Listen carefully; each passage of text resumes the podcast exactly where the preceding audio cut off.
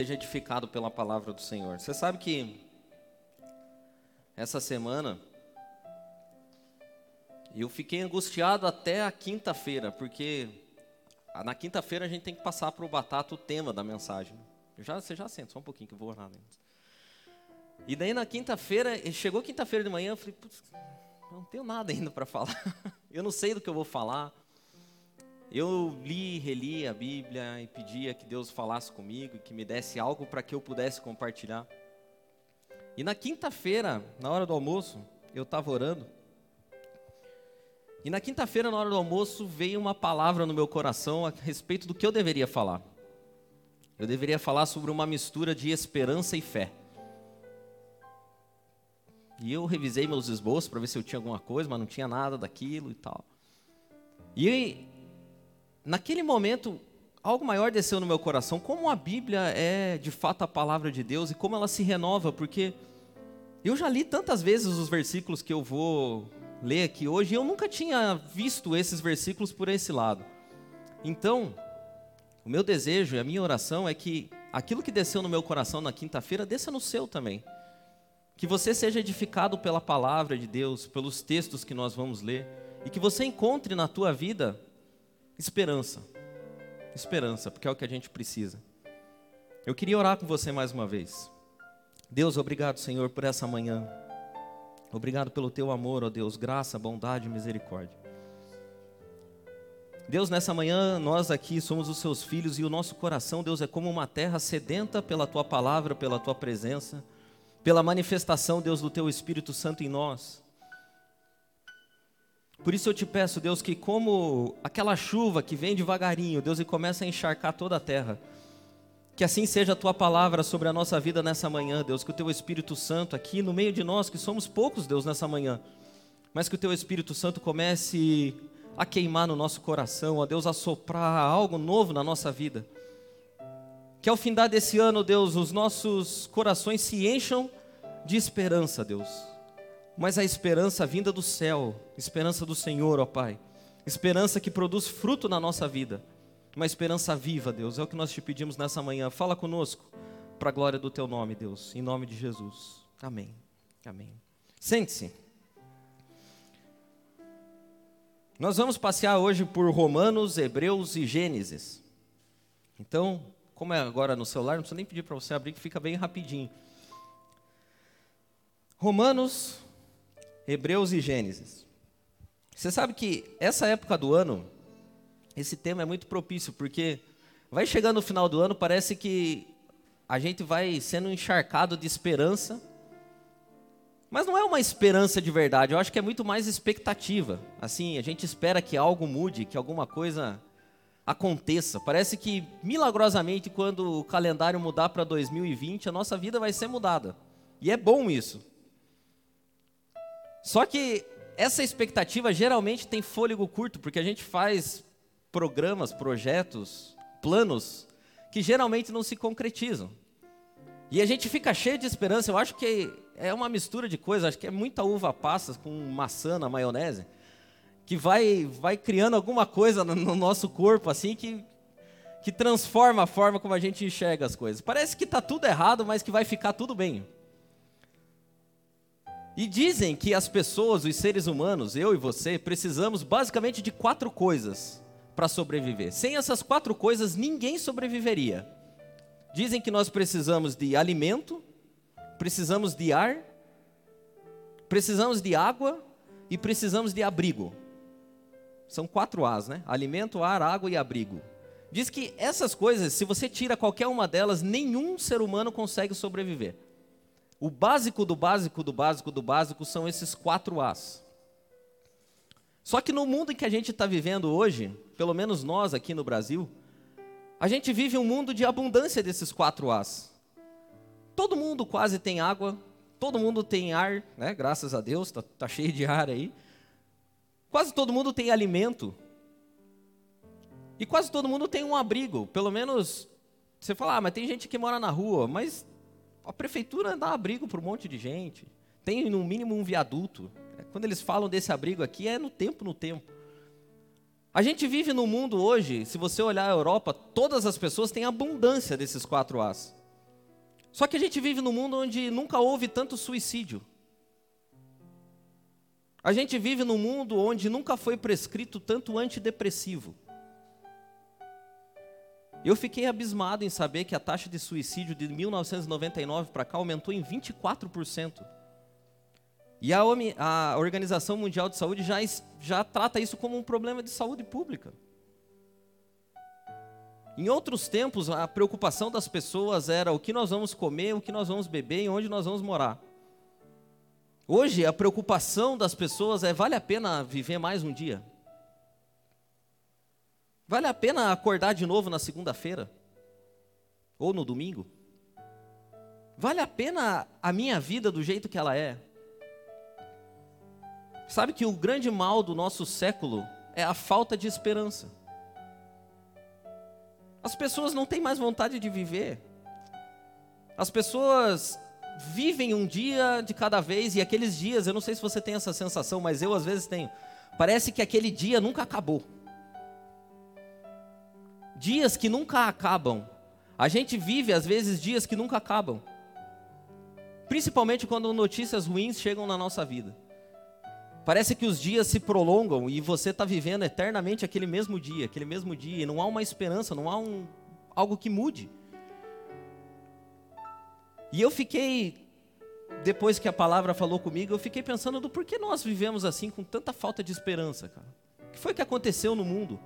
Se as coisas de certa forma melhoraram. Eu acho que a falta de esperança que a gente vive hoje é muito reflexo do secularismo.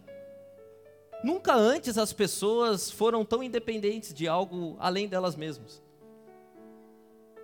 As igrejas nunca estiveram tão vazias. As orações nunca foram tão poucas. A leitura da palavra nunca foi tão pouca. A gente vive num mundo secularista. E sem que a gente perceba, nós aqui, os cristãos, estamos andando na mesma situação. Porque os dias passam e a gente parece que não consegue absorver Deus na nossa vida. Sabe, uma vez eu preguei sobre aquela passagem que diz que nós não devemos tomar o nome de Deus em vão. E durante muito tempo eu pensei que tomar o nome de Deus em vão era falar o nome de Deus em vão, dizer Deus ah, tal, Deus tal coisa. Só que eu chego à conclusão que nos dias em que a gente vive, usar o nome de Deus em vão não é isso. Usar o nome de Deus em vão é dizer que você é de Deus, mas viver como se ele não existisse tocar a tua vida como se Deus não fosse algo a ser considerado. Sem que a gente perceba, o secularismo está entrando na minha vida também. E acontece de eu passar dias, às vezes, sem de fato me relacionar com Deus em profundidade. Eu tenho meus rituais, eu levanto todos os dias de manhã e eu leio pelo menos um versículo da Bíblia. Só que um dia é tão grandão e às vezes a minha, a minha relação com Deus se resume a esse momento.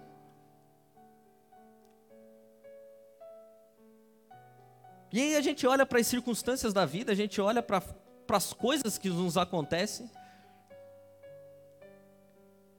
E as circunstâncias se avolumam de tal jeito que a gente não consegue dar conta delas. E às vezes eu confesso para vocês que quando eu olho para a minha vida, olho para as circunstâncias, olho para o futuro, olho para as pressões que estão sobre mim, cara, dá um. dá um down, assim. Quando você vê a quantidade de contas, é, é, tipo, é tipo contas versus salário, entendeu? Quando você vê contas versus salário, geralmente dá um. E todo mundo tem alguma área da vida que parece um deserto de esperança, cara. Às vezes você pode olhar para a tua vida e falar, pô, finanças tá, tá legal. Mas às vezes emocional tá ruim. Aí finanças e emocional tá bem, mas espiritual tá ruim. Às vezes finanças tá bem, emocional tá bem, mas conjugal tá. Todo mundo tem alguma área na vida, pelo menos em algum momento, que, cara, isso é um deserto de esperança.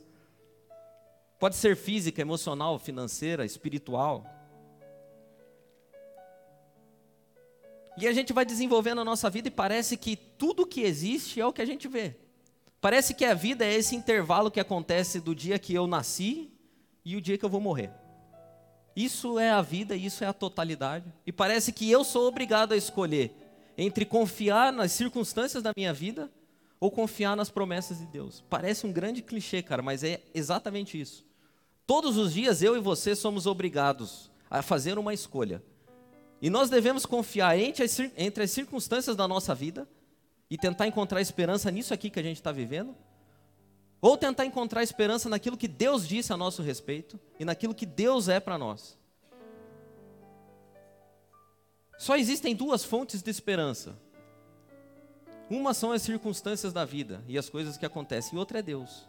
E é por isso que fez muito sentido para mim a palavra de Romanos, capítulo 8, versículo 24. Romanos 8, 24 diz o seguinte: Pois nessa esperança fomos salvos. Paulo estava falando de como Deus agiu para nos salvar. Ele estava falando de coisas que nós não podemos ver. E ele vai terminar o versículo, o capítulo 8 dizendo palavras como essa: Pois nessa esperança fomos salvos. Mas a esperança que se vê não é esperança. Quem espera por aquilo que está vendo? Quem espera por aquilo que está vendo? Mas se esperamos o que ainda não vemos, aguardamos-no pacientemente. E eu fiquei com esse versículo martelando na minha cabeça, porque quem espera por aquilo que está vendo? Quem é que espera por algo que já aconteceu?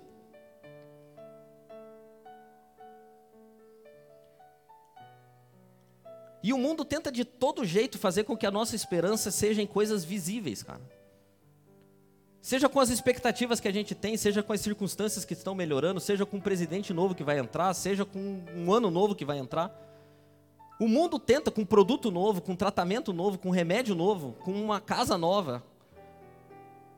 O mundo tenta de todas as formas colocar a nossa esperança em coisas que nós vemos. Mas o que Paulo está dizendo aqui é esperança que se vê não é esperança. E eu fiquei, cara, então o que é esperança? E eu cheguei a uma conclusão que pode parecer maluca. Mas a esperança é um subproduto da fé. Um subproduto da fé. A esperança só é possível quando há fé. Quando não há fé, não há esperança. Sabe assim, tipo, como uma mãe dá a luz aos filhos, como uma árvore dá frutos, a fé gera esperança. Não é possível que haja uma criança sem mãe, não é possível que haja um fruto sem árvore, e não, há, não é possível que haja esperança sem fé. Elas são causa e efeito. Uma vida de fé gera esperança, uma vida sem fé gera frustração. Uma vida sem fé só gera expectativa. E expectativa é algo que surge e desaparece muito rápido. Mas esperança é algo que surge e permanece, mesmo quando as circunstâncias não são favoráveis. Então fé e esperança andam sempre juntos. E eu fui constatar a minha tese lendo o capítulo da fé. E o capítulo da fé é Hebreus capítulo 11. E lá eu pude constatar que de fato a esperança é um subproduto da fé, porque aqueles homens todos e aquelas mulheres que são relatadas lá morreram, morreram sem alcançar aquilo que esperavam. Morreram sem alcançar aquilo que esperavam. E você fala, pô, mas você vai trazer uma palavra de esperança e vai falar que os caras morreram sem alcançar aquilo que esperavam. Eles morreram. Só que lá no finalzinho do capítulo 11 de Hebreus, a Bíblia diz que eles morreram sem alcançar aquilo que esperavam aqui. Mas eles eram homens e mulheres dos quais o mundo não era digno. E que eles alcançaram algo muito maior. E uma coisa que todos aqueles homens e mulheres têm em comum é que em nenhum momento eles deixaram de levantar na segunda-feira. Em nenhum momento eles tomaram uma cápsula de antidepressivo. Em nenhum momento eles deixaram de acreditar que Deus era poderoso para fazer tudo aquilo que eles esperavam. Você não vê relatos de heróis da fé depressivos sem esperança, sem um motivo para levantar na segunda-feira.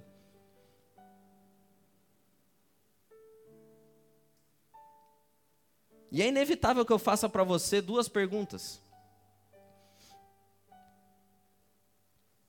Você tem cultivado a tua fé?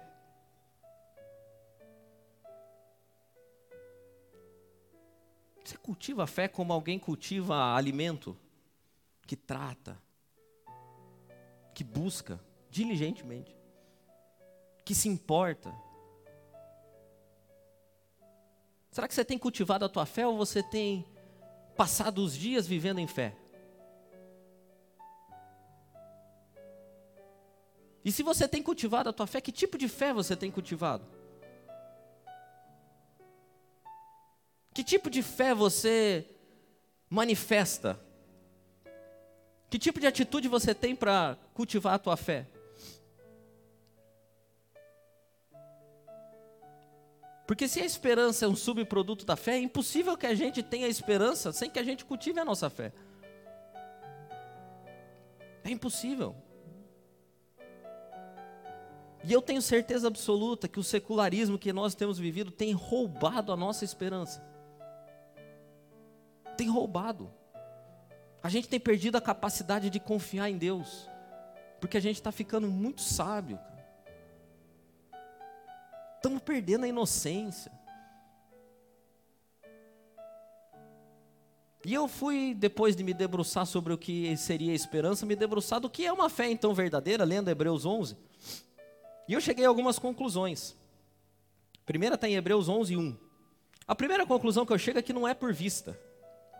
Nossa, você pode pensar, meu Deus, você estudou muito, né, para chegar a essa conclusão. Mas é verdade, a gente não, a gente não, a gente sabe disso, mas a gente não vive isso.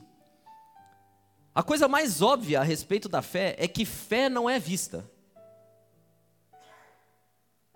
Ah, mas eu tenho fé naquilo que eu tenho fé nessa câmera. Não, eu não tenho fé, eu estou vendo ela. Olha o que diz Hebreus capítulo 11. Se Deus fosse fazer um tweet a respeito da fé. Ô oh Deus, por favor, descreva o que é fé para mim, por favor.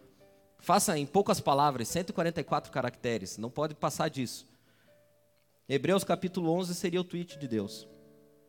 Ora, é tipo, é tão óbvio quanto, mas, ora, a fé é a certeza daquilo que esperamos e a prova das coisas que não vemos.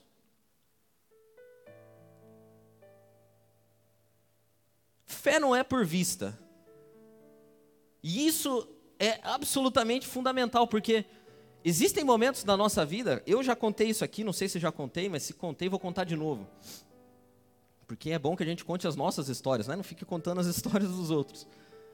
Há momentos na nossa vida em que tudo parece conspirar para o mal. Há momentos da nossa vida em que a gente se sente encurralado, e eu passei já por situações assim na minha vida. Eu nunca esqueço para mim o ano, o início do ano de 2009. Talvez tenha sido o pior ano da minha vida. E nesse ano, em um determinado momento, eu entrei na igreja onde eu frequentava e a minha oração foi muito simples. Eu me lembro que naquele dia, era mês de março, mais ou menos, abril, abril. E num domingo eu entro na igreja e eu não conseguia prestar atenção em nada, porque as circunstâncias à minha volta eram tão volumosas que roubavam todas as minhas forças, todos os meus pensamentos. Parecia que sugava a minha energia. E eu lembro que eu entrei naquela igreja num domingo e a música tocava e eu não prestava atenção em nada. E eu me lembro de uma oração que eu fiz. E naquele domingo eu orei, Deus, eu não sei qual é o propósito que o Senhor tem em tudo isso, ou se é que tem algum propósito. O problema é que eu não vejo mais motivos pelos quais eu devo continuar.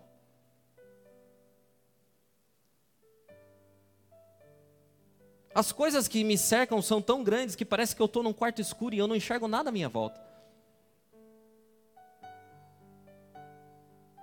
E eu nunca esqueço, cara, eu nunca esqueço.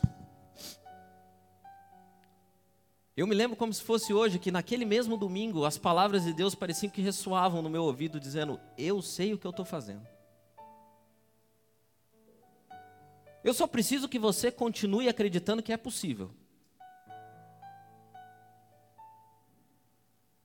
Eu sei o que é me sentir num quarto escuro, eu sei o que é me sentir abandonado. Confie em mim. E desde então, eu sempre que eu penso em fé, eu me lembro desse momento, porque há circunstâncias da nossa vida em que a gente não consegue enxergar um palmo à frente do nariz. E a gente olha para as demandas que existem, e a gente olha para as perspectivas futuras, e você fala, cara, o que vai ser de mim? Como será que eu vou viver o amanhã? E a gente fica naquilo que eu falei no início, parecem dias que nunca acabam.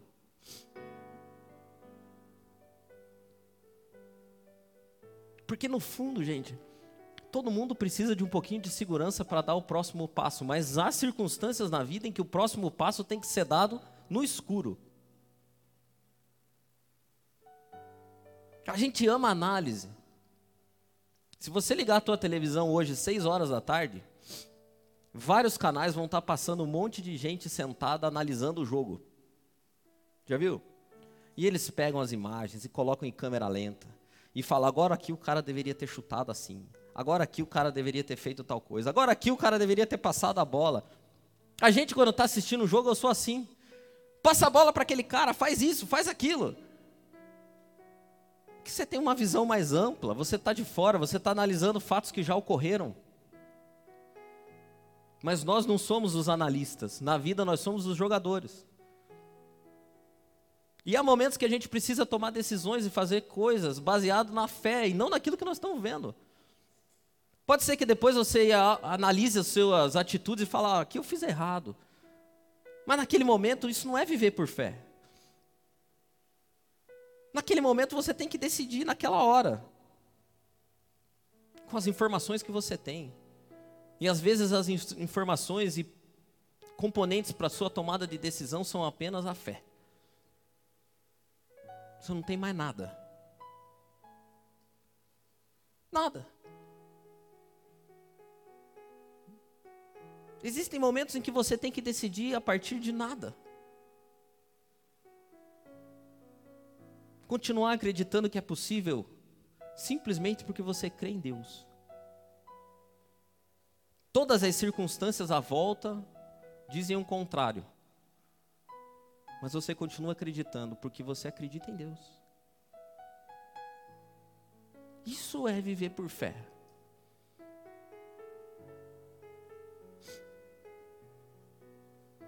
Às vezes a gente não sabe o futuro, não conhece, ninguém sabe. Às vezes não, sempre a gente não sabe o futuro.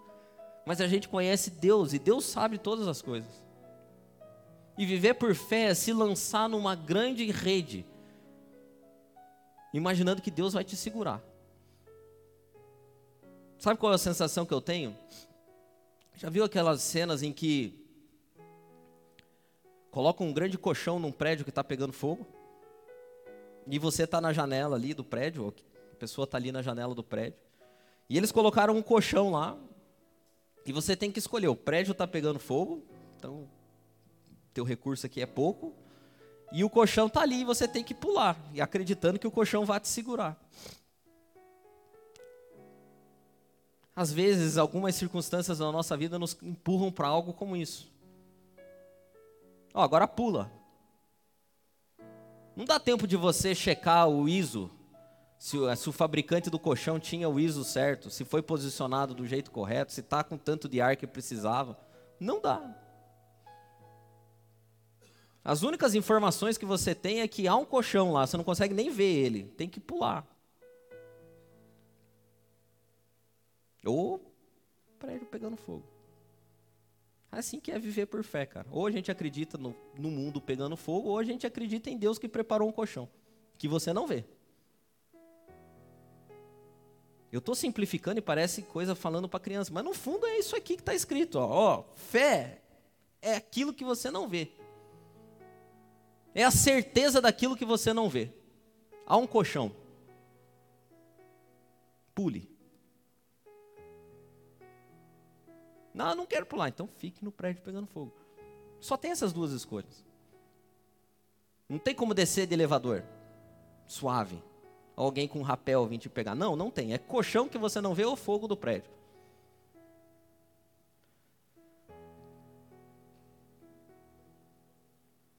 Sabe uma outra coisa? De Hebreus? Hebreus capítulo 11, versículo 3. Eu, eu amo essa parte aqui. Pela fé entendemos que o universo foi formado pela palavra de Deus, de modo que o que se vê não foi feito do que é visível. Pela fé entendemos que o universo foi formado pela palavra de Deus, de modo que o que se vê não foi feito do que é visível. Sabe o que eu aprendo? É que tem coisas que eu e você nunca vamos saber. Tem coisas que eu e você nunca vamos saber e mesmo assim nós vamos precisar confiar em Deus. E esse versículo aqui é a mais profunda explicação disso. Porque o que o escritor aos Hebreus estava dizendo dois mil anos atrás é a mesma coisa que continua ecoando hoje. A gente pode pegar o mundo e colocar sobre um telescópio ou um microscópio. Você pode analisar todo o cosmos e pode analisar uma bactéria. Mas no fundo, ninguém ainda conseguiu descobrir como as coisas foram feitas. O ser humano tem um acelerador de partículas para tentar descobrir como Deus fez o mundo, ainda não conseguiu. A gente analisa as plantas e a gente não consegue reproduzir uma planta ainda. A gente conseguiu clonar uma ovelha, mas precisamos de uma outra que já estava viva, criadinha ali. Não conseguimos fazer uma ovelha do nada.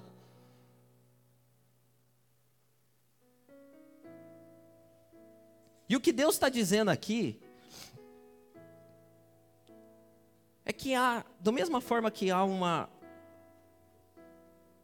uma grande um grande atrito entre o tema criação e evolução,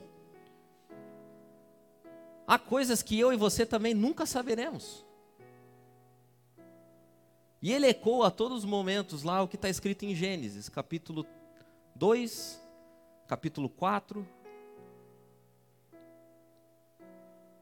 E o escritor aos Hebreus aqui, quando vai falar de fé,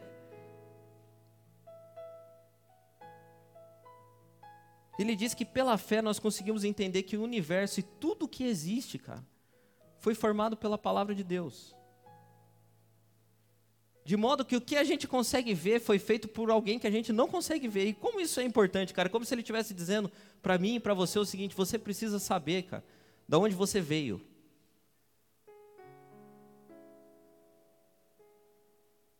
Você precisa saber que você veio do pó. Você precisa saber que você foi criado por um Deus que criou você a partir do nada. Um Deus que criou todas as coisas que você consegue ver a partir do nada. E o mundo é tão secularizado que cada vez mais está difícil de acreditar nisso. Você consegue acreditar nisso ainda? Com tanta explicação e com tanta coisa acontecendo, você consegue acreditar ainda que Deus criou você, criou a terra, criou tudo que a gente consegue ver: o sol, as estrelas, os planetas, a lua, os alimentos, os animais, tudo a partir do nada.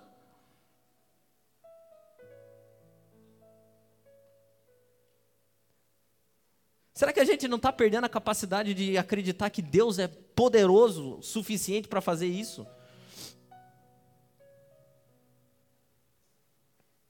E isso é super importante porque esse mesmo Deus que criou tudo, criou a mim, criou você, criou o mundo para que a gente morasse aqui a partir do nada,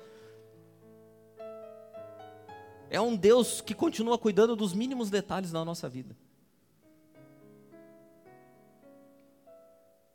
Essa semana eu ouvi uma pregação e eu fiquei triste porque o cara pregava e ele dizia que não, Deus não cuida tanto assim. Deus não cuida nos mínimos detalhes. É como se Deus tivesse dado corda no mundo e agora falou assim: ó, pessoal, agora vocês vão.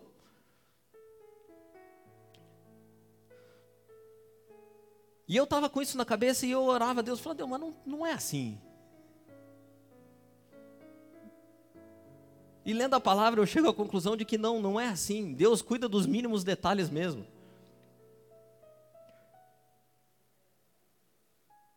Porque ele criou o mundo, criou tudo que a gente consegue ver, criou a gente e falou assim: gente, vivam bem.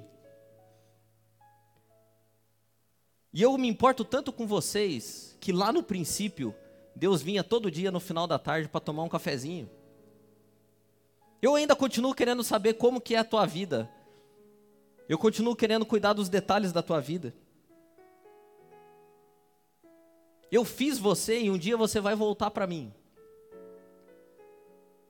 E a grande sacada da fé e as coisas que estão sobre o nosso domínio é o que acontece no meio. Porque nós fomos criados por Deus. E nós vamos voltar para Deus. E um dia estaremos perante Ele de novo. O grande ponto é: no meio do caminho, nós vamos confiar em Deus. Tem coisas que eu e você nunca vamos entender.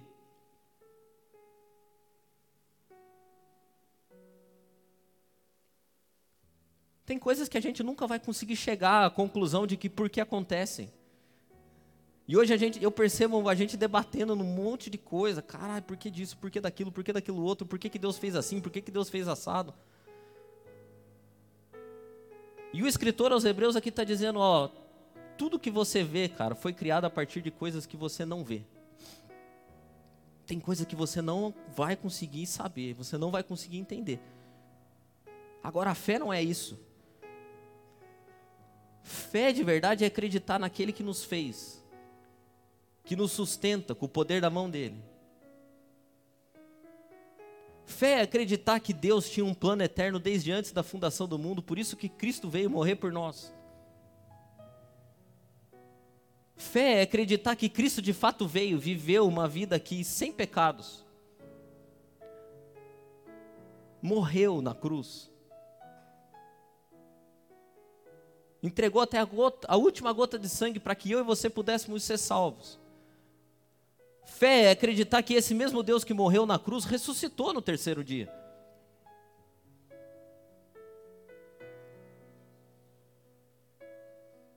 E que esse mesmo Deus que ressuscitou no terceiro dia, antes de ir para o céu, disse para mim e para você que voltaria outra vez.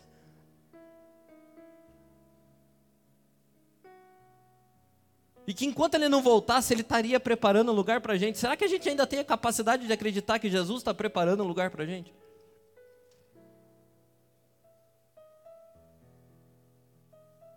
Desculpa, parece coisa infantil, mas eu amo, cara. Eu quero acreditar que Deus, eu quero crer que Deus está preparando um lugar para mim.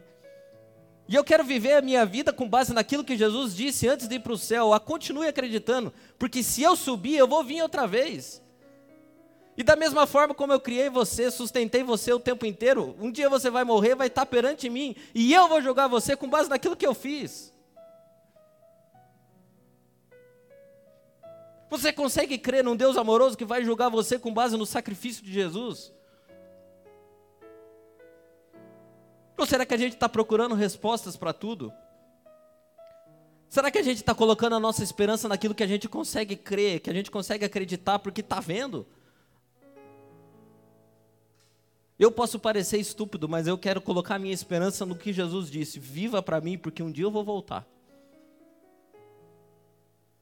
Do mesmo jeito que tudo que você vê aí foi feito por mim que você não consegue ver, acredite, cara. Eu falei para você que eu vou voltar, eu vou voltar. Levante na segunda-feira acreditando que um dia eu vou voltar e pode ser hoje. Vá dormir nessa mesma segunda-feira sabendo que você fez o seu melhor, crendo que eu vou voltar. Não deixe que o mundo todo tome uma dimensão tão grande que você esqueça das minhas palavras. Porque senão você vai ficar deprimido. Você vai morrer por falta de esperança. A esperança viva é Deus em nós, esperança da glória. Isso é de fato esperança. Porque no fundo, cara, você tem que escolher, você precisa acreditar em alguma coisa. Todo mundo precisa acreditar em alguma coisa. Se você não acredita em Jesus, em quem você acredita? Se você não tem fé em Jesus, você tem fé em quem? E uma outra pergunta: será que eu e você conhecemos Deus mesmo? Ou a gente está com uma imagem errada de Deus? Pregaram Deus errado para a gente. O Deus que mexe nas circunstâncias ali para que o nosso bel prazer seja realizado. Todos aqueles homens e mulheres relatados em Hebreus 11 conheciam Deus de verdade. Por isso que o escritor vai dizer que eles não ligavam ser fritos em óleo fervente, não, não ligavam ser crucificados, decapitados. Porque lá no fundo eles olhavam para a vida deles e pensavam: Deus prometeu que ia voltar, então ele vai voltar. De um jeito ou de outro. A minha vida está guardada em Deus porque foi Ele quem me fez. Foi Ele quem me criou, Ele conhece todos os detalhes da minha vida, Ele sabe das minhas circunstâncias, Ele sabe da minha fé, Ele sabe do meu amor.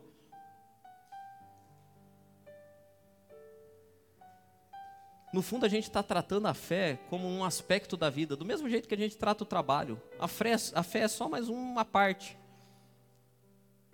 E o que Deus deseja, uma, vida, uma fé que produz esperança, não é essa, é uma fé que toma a vida da, da gente inteira. Parece impossível, mas não é, porque Gênesis, no capítulo 5, relata a história de um homem, e a Bíblia diz que ele andou com Deus, e um dia ele não foi mais visto, porque ele era tão próximo de Deus que Deus levou ele sem morrer.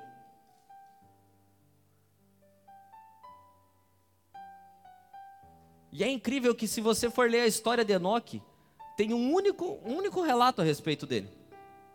E andou Enoque com Deus. E Deus se agradou dele de forma que um dia Enoque não foi mais visto, porque Deus tinha levado ele. Eu fico muito intrigado com a história. O que, que Enoque fez e o outro relato dele só está lá em Hebreus, capítulo 11, dizendo que Enoque era um homem de fé. E que Enoque andou com Deus e um dia Deus o levou para si.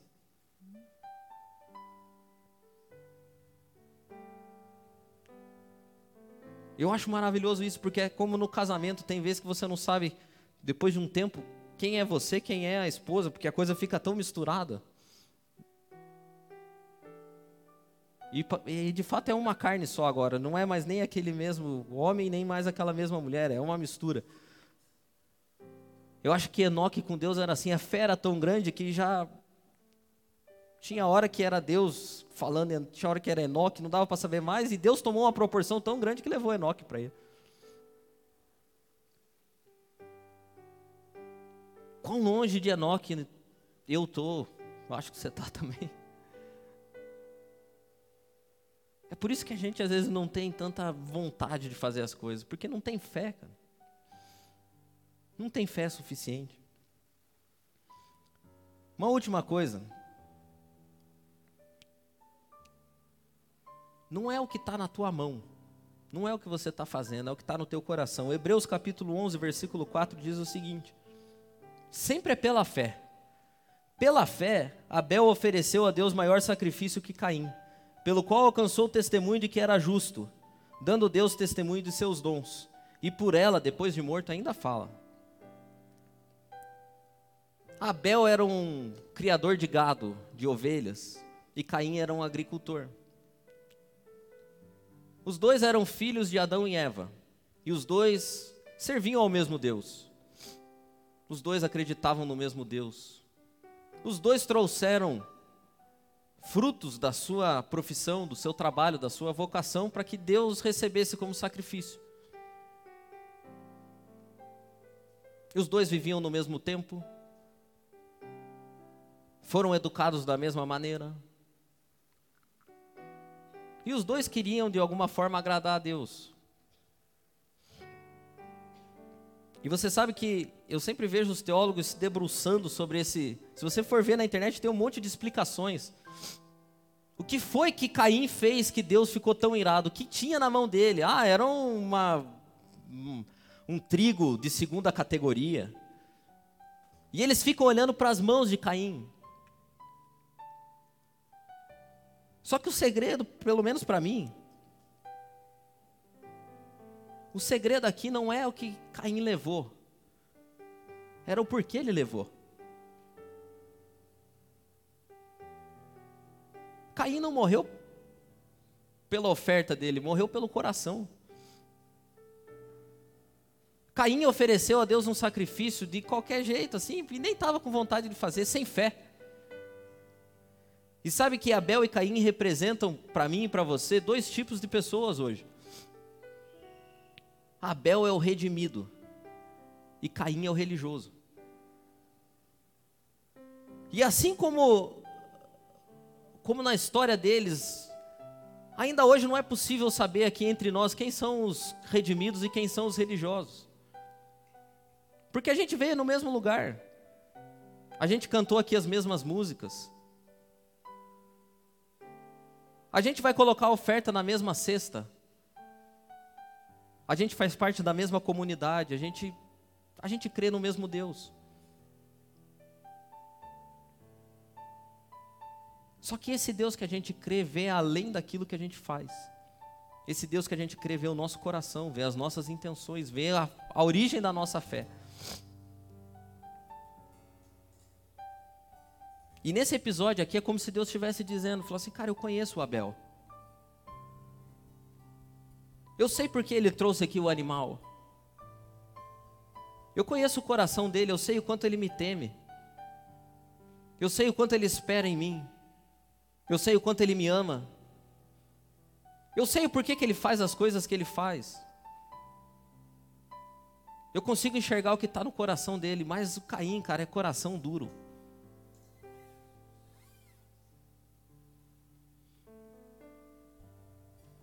Deus, cara, definitivamente não espera que eu e você impressione Ele.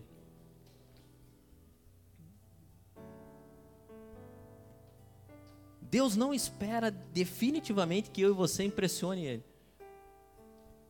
Inclusive os nossos atos de justiça, a Bíblia diz que são trapos de imundícia. Quando a gente chega diante de Deus, não é o que a gente está trazendo, é o porquê que a gente está trazendo. Quando você manifesta em fé em Deus, Deus não está interessado na eficácia da tua fé, Deus está interessado em você.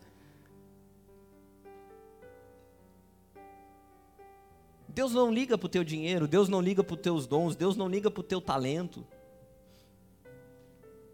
Agora Deus liga para o que você está fazendo com isso. E por que você está fazendo isso?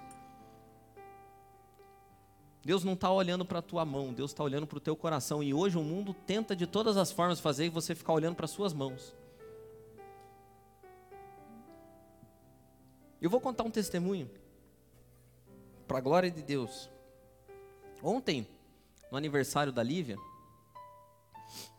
a gente chegou lá e a primeira coisa, eu cumprimentei ali os pais da aniversariante, aniversariante estava brincando, e eu fui falar com o pai do Dudu, cumprimentar ele, que às vezes ele está aqui na igreja. E ele me falou o seguinte: primeira coisa que ele disse, ô, oh, tudo bem? Cara, que benção aquelas transmissões lá que vocês fazem. A gente ama aquilo. Todo dia de noite a gente coloca na televisão e escuta. E escuta. E Deus fala com a gente. Agora a gente está vendo de novo a série Gente que Faz. E por que, que eu estou contando isso? Porque muitas vezes, cara, a gente chega aqui para fazer isso aqui e a gente faz todo esse aparato, tudo, e tem uma pessoa lá assistindo duas. Às vezes nenhuma, porque essa uma que está logada é o Edmar ali que está acompanhando o som. Mas eu sempre penso uma coisa, falo, Deus, a minha função aqui é a semeadura. O Senhor não analisa o meu desempenho, o Senhor está analisando o coração. Eu estou fazendo aqui tudo que eu posso.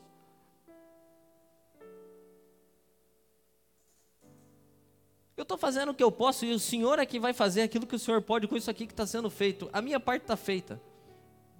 E eu quero fazer o meu melhor. Essa é a diferença de Abel e Caim. Caim queria causar. Abel só queria oferecer o sacrifício. Abel tinha fé. Caim tinha protocolo. Deus vomita protocolo. Deus abençoa a fé. É a fé que produz esperança. É a fé que faz a pessoa continuar fazendo aquilo que ela está fazendo, mesmo que ninguém ligue.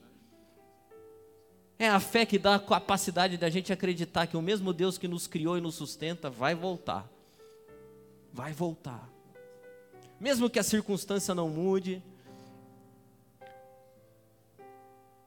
mesmo que tudo pareça contra, Deus prometeu e Ele vai fazer. É por isso que A maior história de esperança da Bíblia é dita por Jeremias. E Jeremias, ao ver o caos instalado, caos, a total falta de esperança e de expectativa. Jeremias, ao olhar para a terra devastada pela ira de Deus, depois de dizer tudo o que estava acontecendo, assim, praticamente num desespero, escreveu o hino da esperança.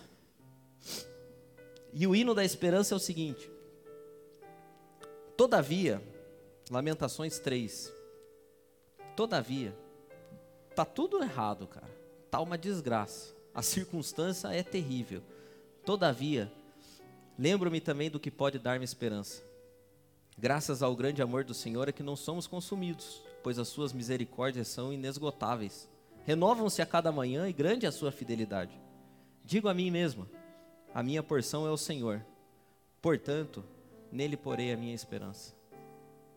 É fé, é acreditar em Deus quando tudo diz o contrário. É assim que nasce a esperança. Todos nós precisamos de esperança. E todo mundo coloca a esperança em algo ou em alguém. O meu objetivo hoje aqui era que você ajustasse o seu foco. E que ao sair daqui a tua fé esteja arraigada em Deus. E uma fé enraizada em, de, enraizada em Deus produz esperança. Não essa das metas para 2020. Essa aí é uma corrida de 100 metros. A esperança que a fé produz é uma maratona. Para que se aconteça comigo e aconteça com você, o mesmo que aconteceu lá com os heróis da fé.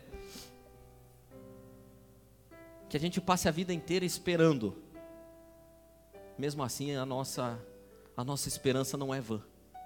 E a gente vai continuar levantando na segunda-feira. E a gente vai continuar indo dormir na segunda-feira com o mesmo sentimento. Deus prometeu, ele vai fazer. Ele vai fazer. E uma vida que vive assim não toma comprimidos. Uma vida que vive assim não, não esmorrece, não seca. Uma vida que vive assim, sabe quem tem crido e sabe que a fé não é em vão. Não é vão. Nada do que a gente faz é vão. Nada do que a gente acredita e deposita em Deus é em vão. Por isso, se você precisa pedir alguma coisa para 2020, a minha dica para você é que você não peça nem esperança, peça fé porque fé é que produz esperança. É uma fábrica inesgotável de esperança. Quanto mais fé você tem, mais esperança você tem. Ah, mas as circunstâncias não mudam, não tem problema. Eu sei quem tenho crido. Eu sei que no tempo certo há de se levantar. As coisas que eu vejo foram feitas por alguém que eu não vejo. Está além de mim, eu não tenho as respostas, mas Deus sabe, Deus conhece tudo. Ah, mas isso aí, cara, você acredita em conto da carrochinha? Tá bom. Acredito e você acredita em nada, porque no fundo todo mundo tem que acreditar em alguma coisa. Eu escolho acreditar em Deus, cara, nas coisas que Ele diz e nas coisas que Ele está fazendo. Amém.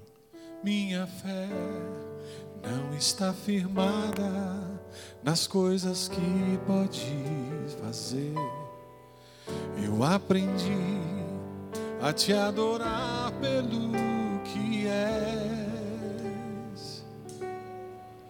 Dele vem o sim e o amém, somente dele mais ninguém. A Deus seja o louvor. Se Deus fizer, Ele é Deus. Se não fizer, Ele é Deus. Se a porta abrir ele é Deus, mas se fechar, continua sendo Deus. Se a doença vier, Ele é Deus. Se curado eu for, Ele é Deus. Se tudo der certo, Ele é Deus. Mas se não der, continua sendo Deus. Cante. Minha fé não está firmada nas coisas que podes fazer. eu aprendi a te adorar pelo és. Dele vem o sim e o amém, somente dele mais ninguém.